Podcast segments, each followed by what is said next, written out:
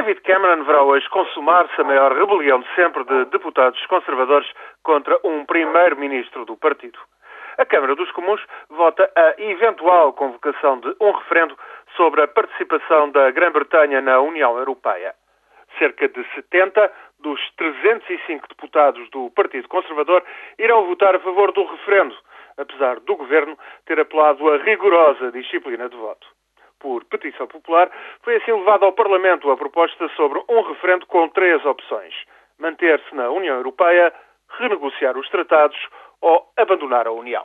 Não é vinculativo o voto desta segunda-feira e a proposta de referendo será chumbada, até porque a oposição trabalhista e os liberais democratas, parceiros de governo, defendem a permanência do Reino Unido na União Europeia. David Cameron e os principais ministros conservadores dizem ser esta a pior das alturas para debater sequer o assunto.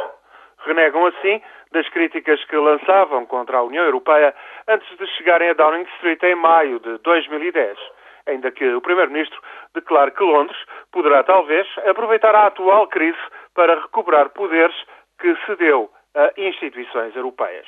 Os parceiros de coligação, por sua vez, dizem que isso está fora de questão e a cacofonia em Londres é pelo menos tão grande quanto a que se ouve pelos lados de Bruxelas. A questão de fundo, no entanto, é que as críticas dos conservadores à participação do Reino Unido na União Europeia começaram a fazer-se ouvir nos tempos de Margaret Thatcher e avolumaram-se até contribuírem para a queda do seu sucessor, John Major, em 1997. Agora atingem uma dimensão inaudita.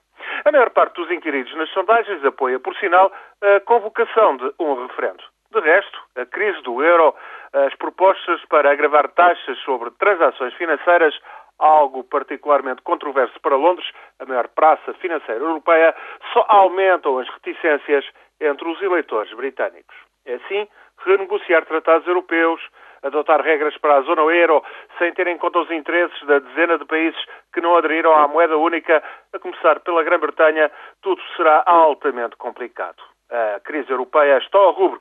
Entre os 17 da